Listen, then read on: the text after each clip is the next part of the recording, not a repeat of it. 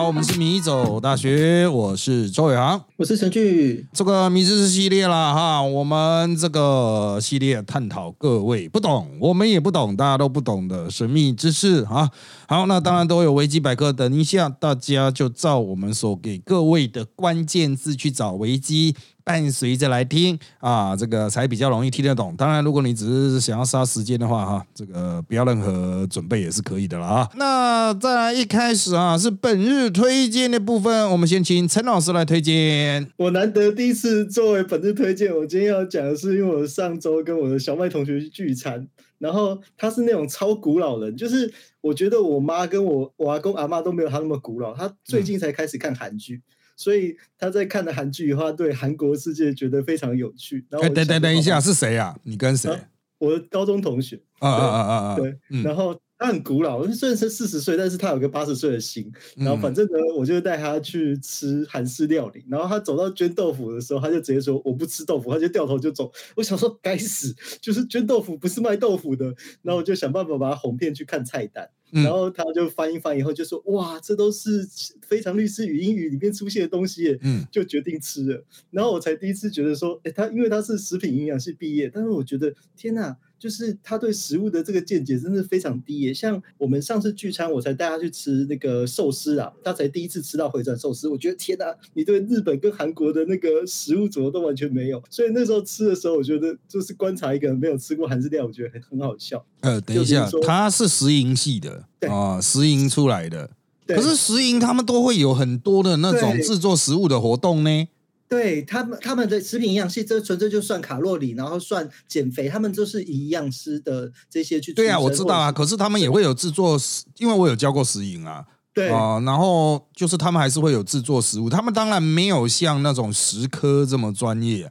可是他们还是会知道那 process 去，因为他们要测嘛，啊，要做实验呢。不会去吃像我们说什么那个海鲜煎饼啊、石锅拌饭，那不是他们的领域啊。当然了 啊，但是就是他们应该还算是对食物比较有概念的系啊。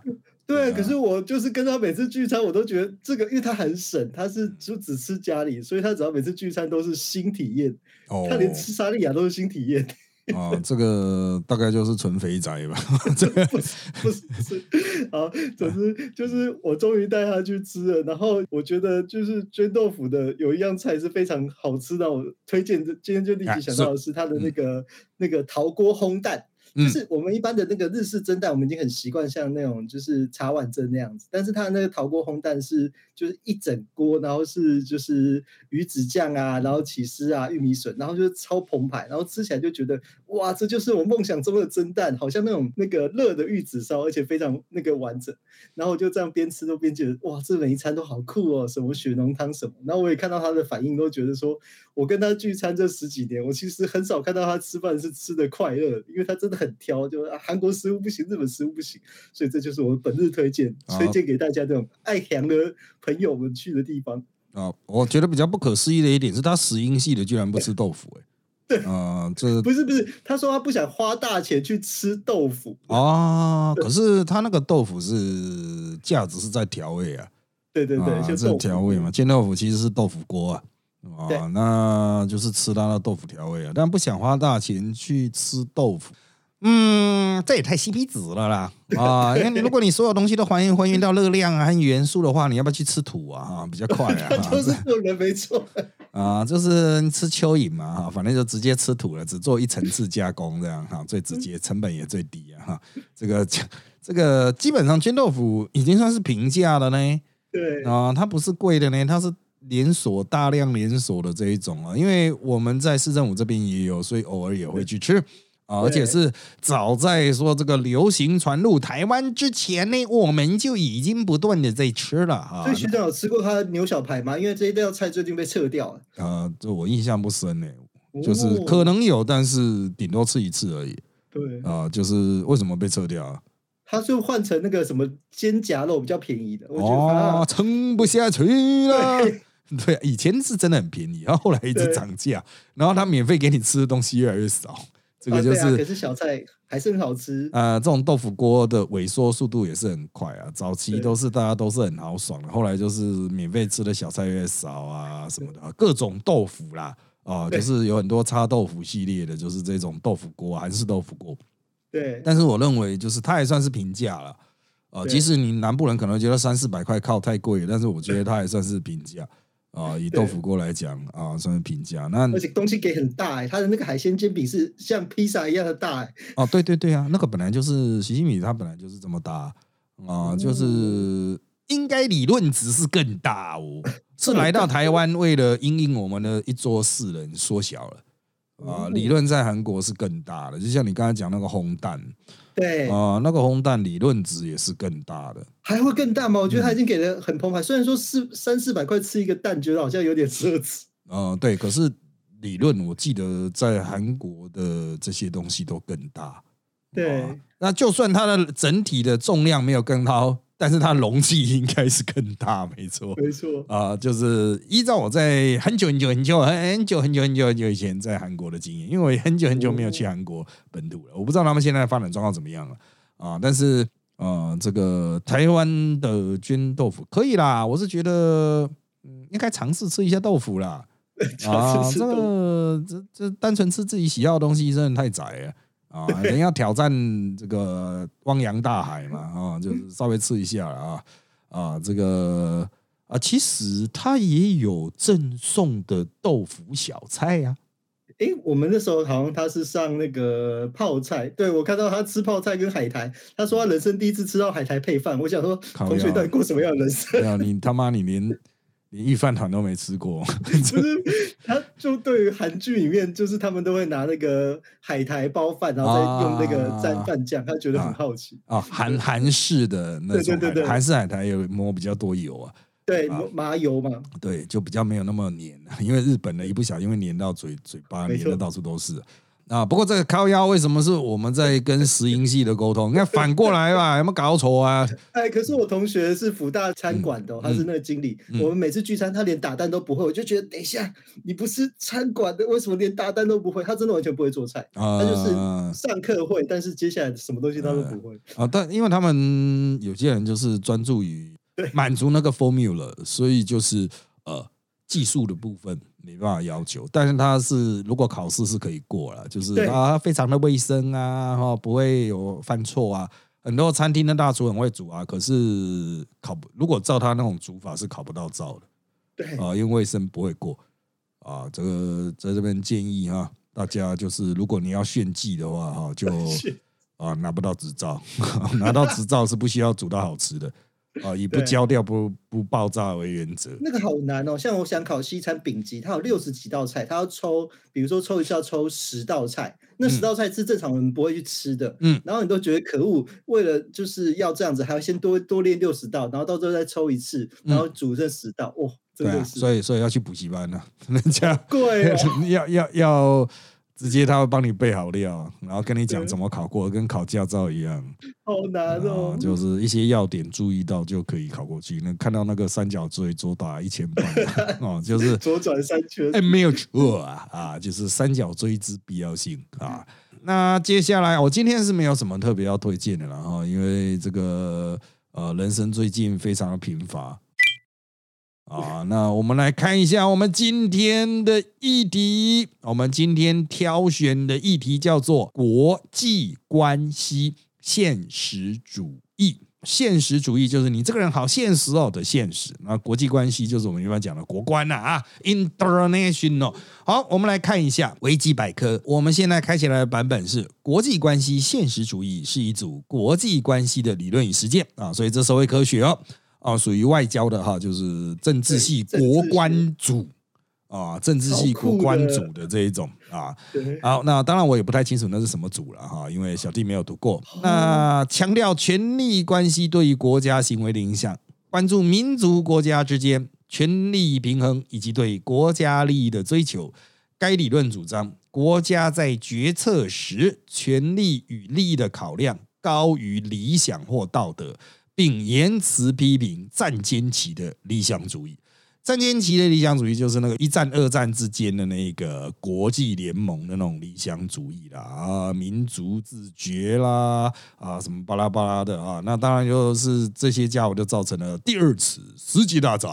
那这个它底下要提到，根据独立变相的层次来区分国际关系现实主义，分为数个流派。第一个结构现实主义就是独立变相为体系层次；第二个古典现实主义就是个人层次与国家层次；还有新古典现实主义体系与国家和个人层次都考量。那当然啊，看到这样的说明啊，这个当然是不够的，所以我们要看理论的部分。在它下面的理论的部分，他说有四个核心假设：第一，国际体系的无政府性啊，就是每一个国家都是一个政府嘛，可是国与国之间呢？啊，是无政府的安纳基呀，啊，无政府的。那第二点，在无政府状态下，主权国家是国际体系最重要的行为体啊，就是国家就像人一样，会去跟其他的国家互动，有的人比较大，有人比较小，比较弱。第三，国际关系的主体，主权国家。啊，它是单一的理性的行为体，也就是说，一个主权国家在跟另外一个主权国家沟通的时候，它是算是一个了，哈，就不会说这个国家里面又再分裂成两边在这边沟通了啊，就是国家内部会有很多不同的政治立场啊，但到了国际上就是单一的。再来是国际社会的无政府性决定了国际体系中主要行为体啊，就是这个国家只能自保，这就有点恢复到，哎，不能讲恢复，就是。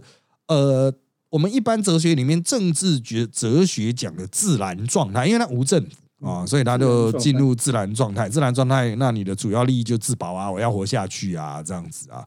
那当然，它底下还有个几个比较常见的辅助论点啊，比如古典现实主义主要假设是人类天性自我中心，具有竞争性啊，这个就很自然状态啊。就我们哲学上又是回到我们政治哲学上的自然状态。我来简单说明一下自然状态，这是早期政治哲学家的一个预设。就人啊，还是原始人状态的时候，我们就是要吃要喝啊，要繁衍啊，就是要确保自己的生命能够存续嘛，所以会不断的激烈的竞争。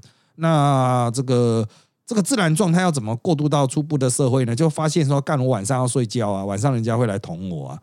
所以谈谈判吗？请晚上所以所以就要你就要牺牲一点呗，我帮你站卫兵，你帮我站卫兵，这样子啊，啊，我们就必须要有协议，哎，对，就要有协议嘛，啊，于是社会就出来了，啊，就是说哦，你你晚上呃站栋梁栋四两点这样，我一想到就是想到军械库，超烦的，以前就是一直站在那边想说谁会偷你这种枪啊，啊，这栋梁栋四啊，啊啊，两点到四点就交给你了啊，我就四点到六点了啊，直接就不补眠了啊，这样好。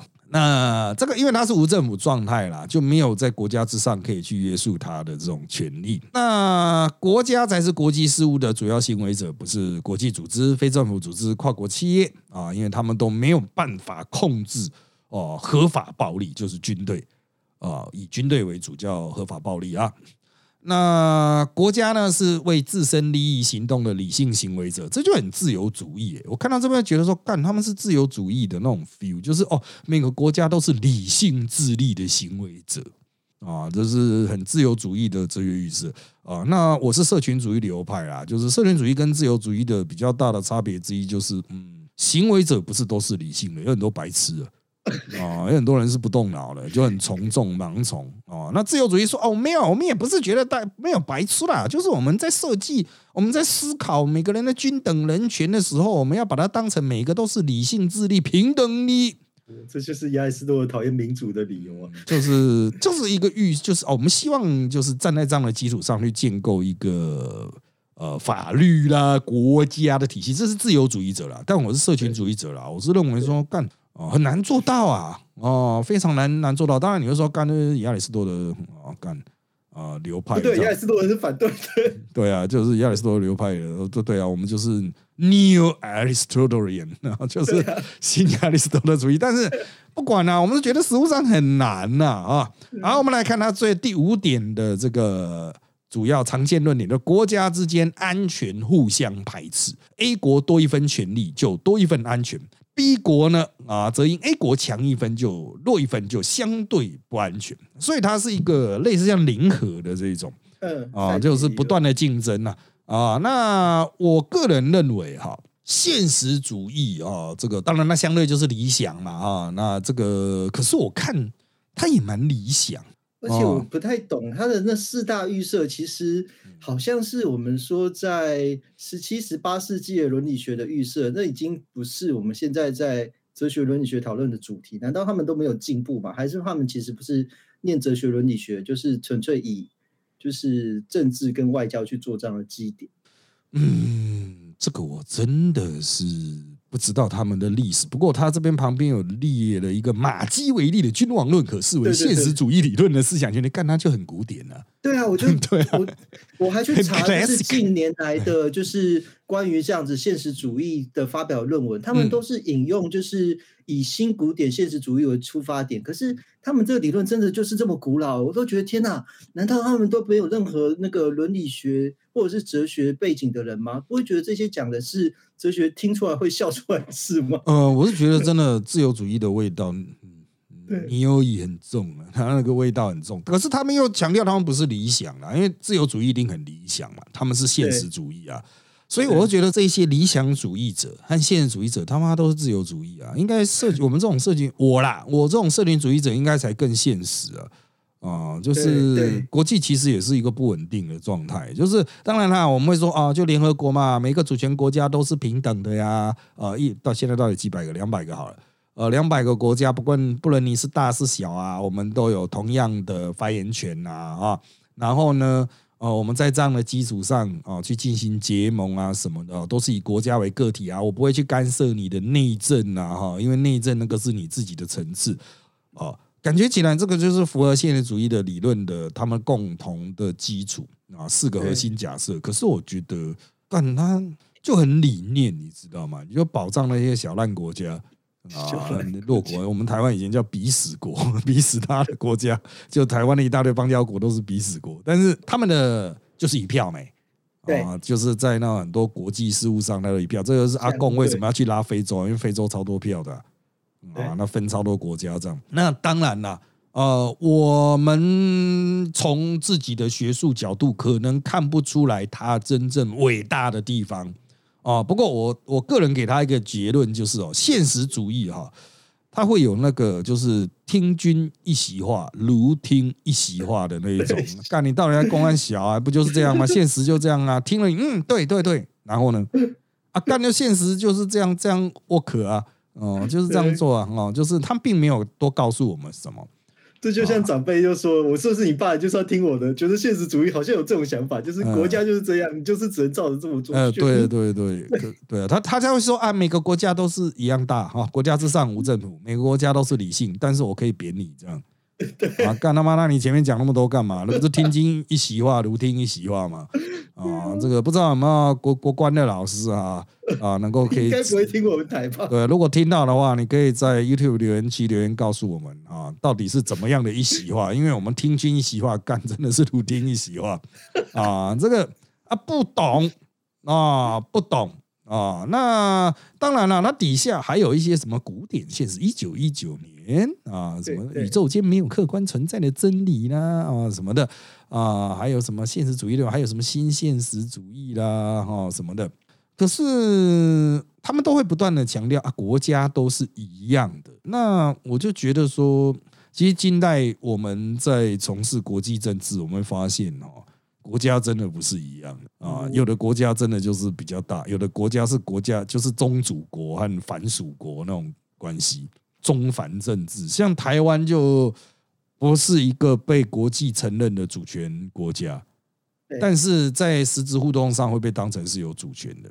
那请问台湾到底是国际现实之下的啥小啊？那 当然就经济力量来说，台湾非常的强大啊，现在还是吗？对。经济力量讲，当然不能直接跟中国比啊，中国世界第二大嘛，啊，那就军事来说也没有差到哪里去啊，就他那个现实主义的标准，可是我们就不是一个国际承认的国家，没有很多一般国家会拥有的权利，比如参加国际会议什么的。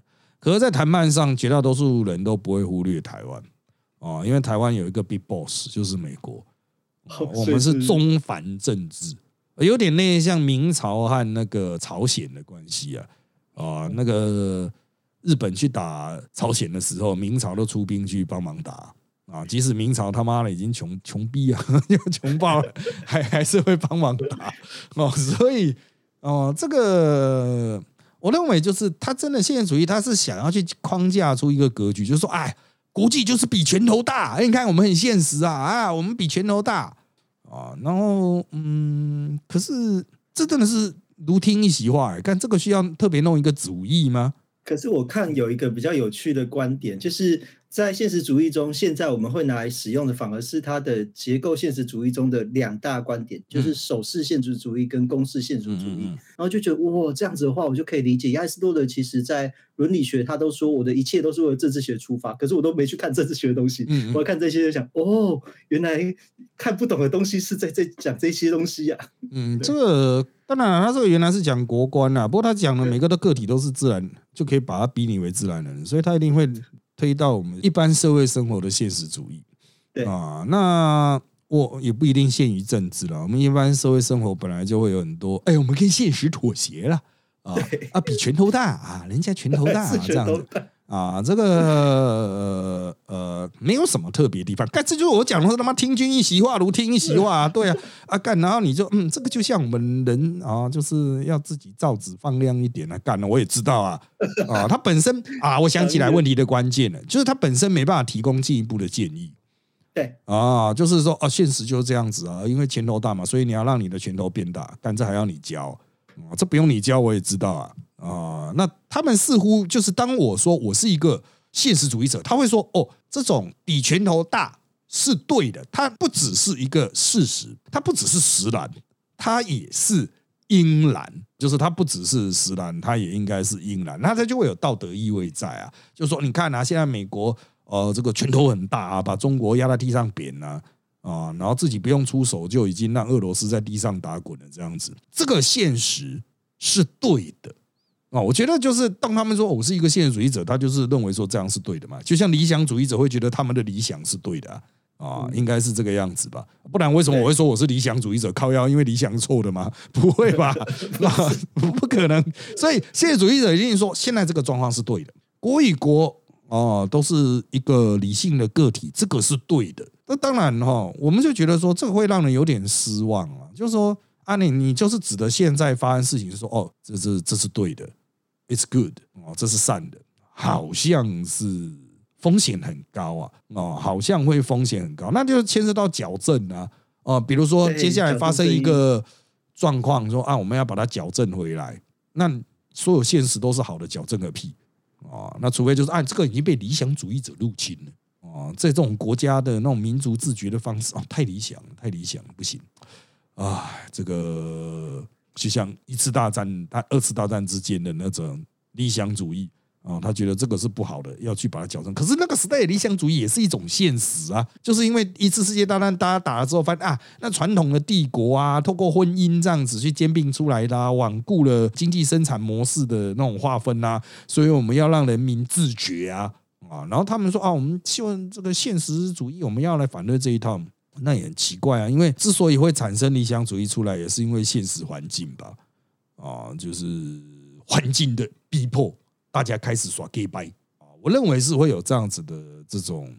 哦，这种逻辑的矛盾啊，是他们比较难以解释的了啊。当然，我们还是请这个国关的老师啊，哈，这个 今天是国关的主场。哎，对，请国关的老师出来澄清一下啊，不是啦，哈，他们这个啊，是你们两个不识字啊，这个看不懂啊，我们的这种啊，就是这种说法啦。实际上，他是有生意，不是都对啦。比如说，首饰现实主义，它就像台湾。哦，现在我们就让我们的拳头很很大，哦，就是你敢扁我，我就扁你这样子啊。那这个就是有实力哦，才有和平。这个干这也是反了吧？啊，应该是说台湾先决定这样子的策略，然后他们过来说，嗯，按战这样子干，并不是因为有这个理论，所以台湾才走这条路吧？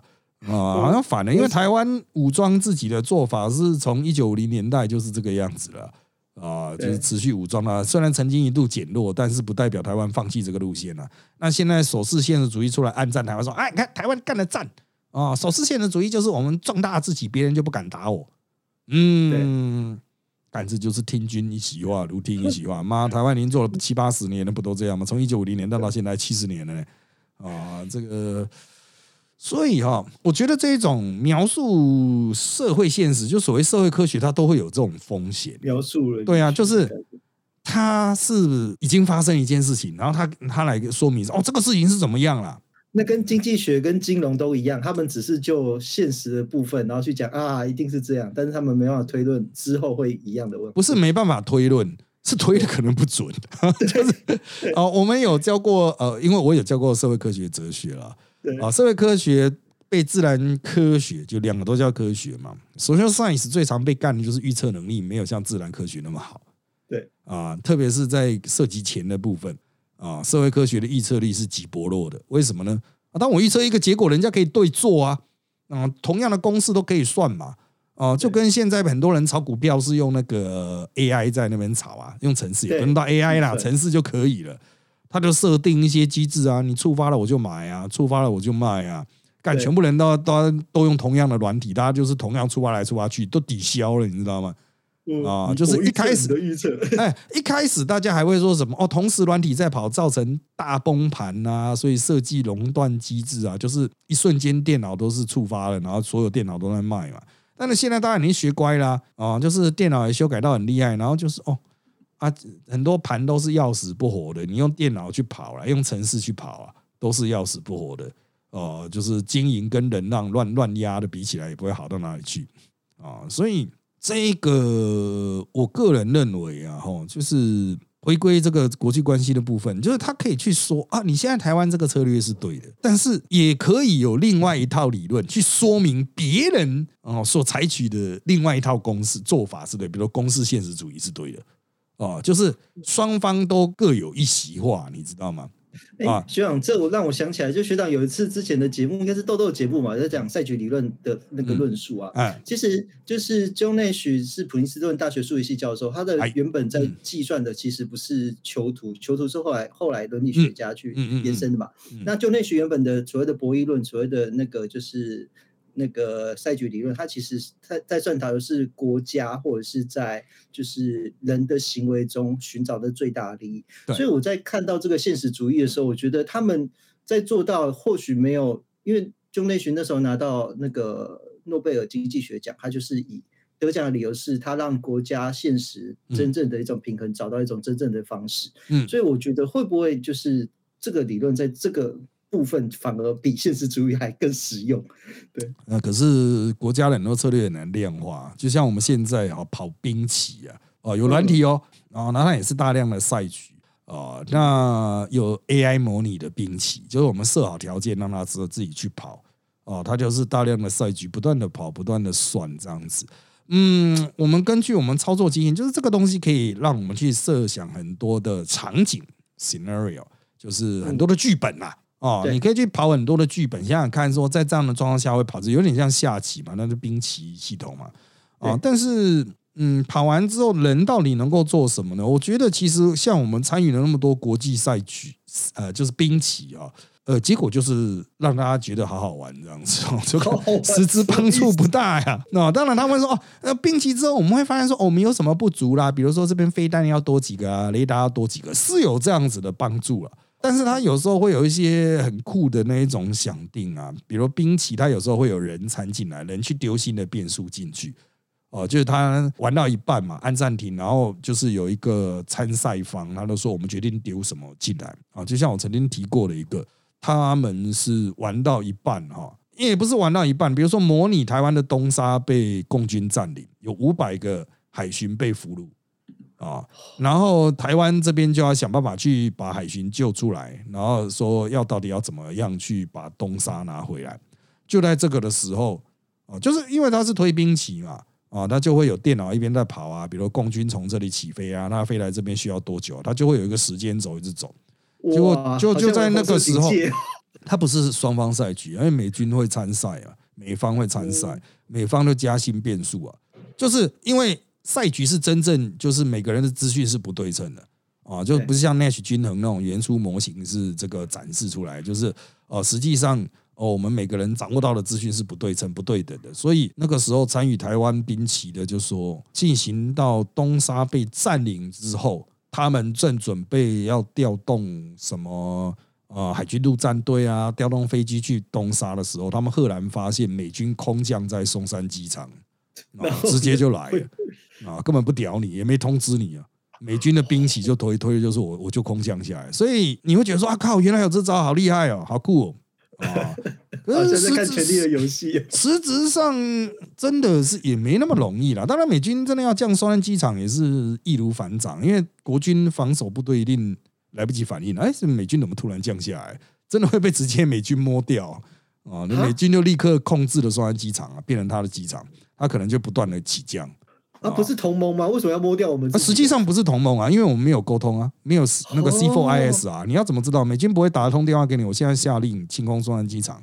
所以他是直直接要把松山机场干下来，然后对变成他的主他就是连连台湾都不，通知了，太慢了，通知你太慢了，我直接降下来，好难想象。直接机降控制机场，就像拿下一个敌国机场这样。然后他一下机降下来之后，他的可能 F 三十五就来，我连讨论都不用跟你讨论，我直接就像占领一个敌军机场一样啊。然后占领下来之后，我的部队就大量的降下来。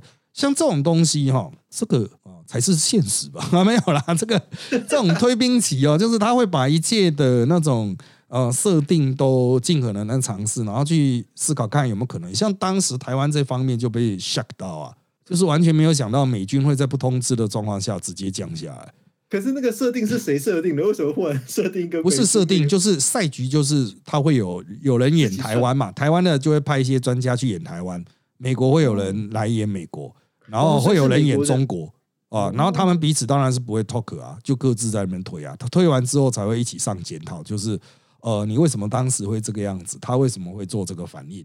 然后大家会去上一个检讨课啊，学上讲的好像是之前那个桌游游戏最有名的一个美苏对战的一个叫冷战，它一直都是那个桌游的第二名，就是他真的就跟学长讲这些完全一样，他有各种的牌，然后那个东西就非常符合现实主义。所以如果有听众好奇这部分，去查一下，就是冷战这个桌游就可以理解这个超完完整的一个设定，很酷。嗯，对啊，这个其实当然讲到这边，就好像已经不太现实了，就是 到底是在下兵棋了，但实际上的确就是有大量的赛局在那边走，然后大家都不断的计算我下一步该我还有剩多少部队，这些部队能不能叫得到？比如说美军降到松安机场，你可能就叫不到松安机场啊，松安机场就被拿下了，松安机场被拿下，美军会不会去拿横山指挥所？哇，啊，直接就把你灭掉了，哦，真的超级快攻。他就其实其实这种想法就是说，如果我跟你是不见得是直接的有办法沟通，我干脆把你灭掉会比较快。就变又变成拳头大的来决定一切。哎，有点像二次大战的时候，就是德军会觉得干意大利根本他妈不行啊，还操，直接去了啊，直接占领了，管他，意大利就他妈废这样子啊。那因为时间关系啦，呃，我们今天的这一个不懂啊，就到这边。希望国关的老师啊，这个如果不想回答的话，就请多包涵。这个我们就是不懂的，讲不懂也可以。啊，对我对我们来说就是如听一席话啊。好，那还是提醒大家要追踪我们米走大学脸书粉丝团，还有 YouTube 频道，掌握我们的最新状况。也请在各大 p a r k e t 平台给我们五星好评。有意见呢，也请在 YouTube 米走大学留言，让我们知道喽。谢谢大家的收听，就在这边跟大家说拜拜。拜拜。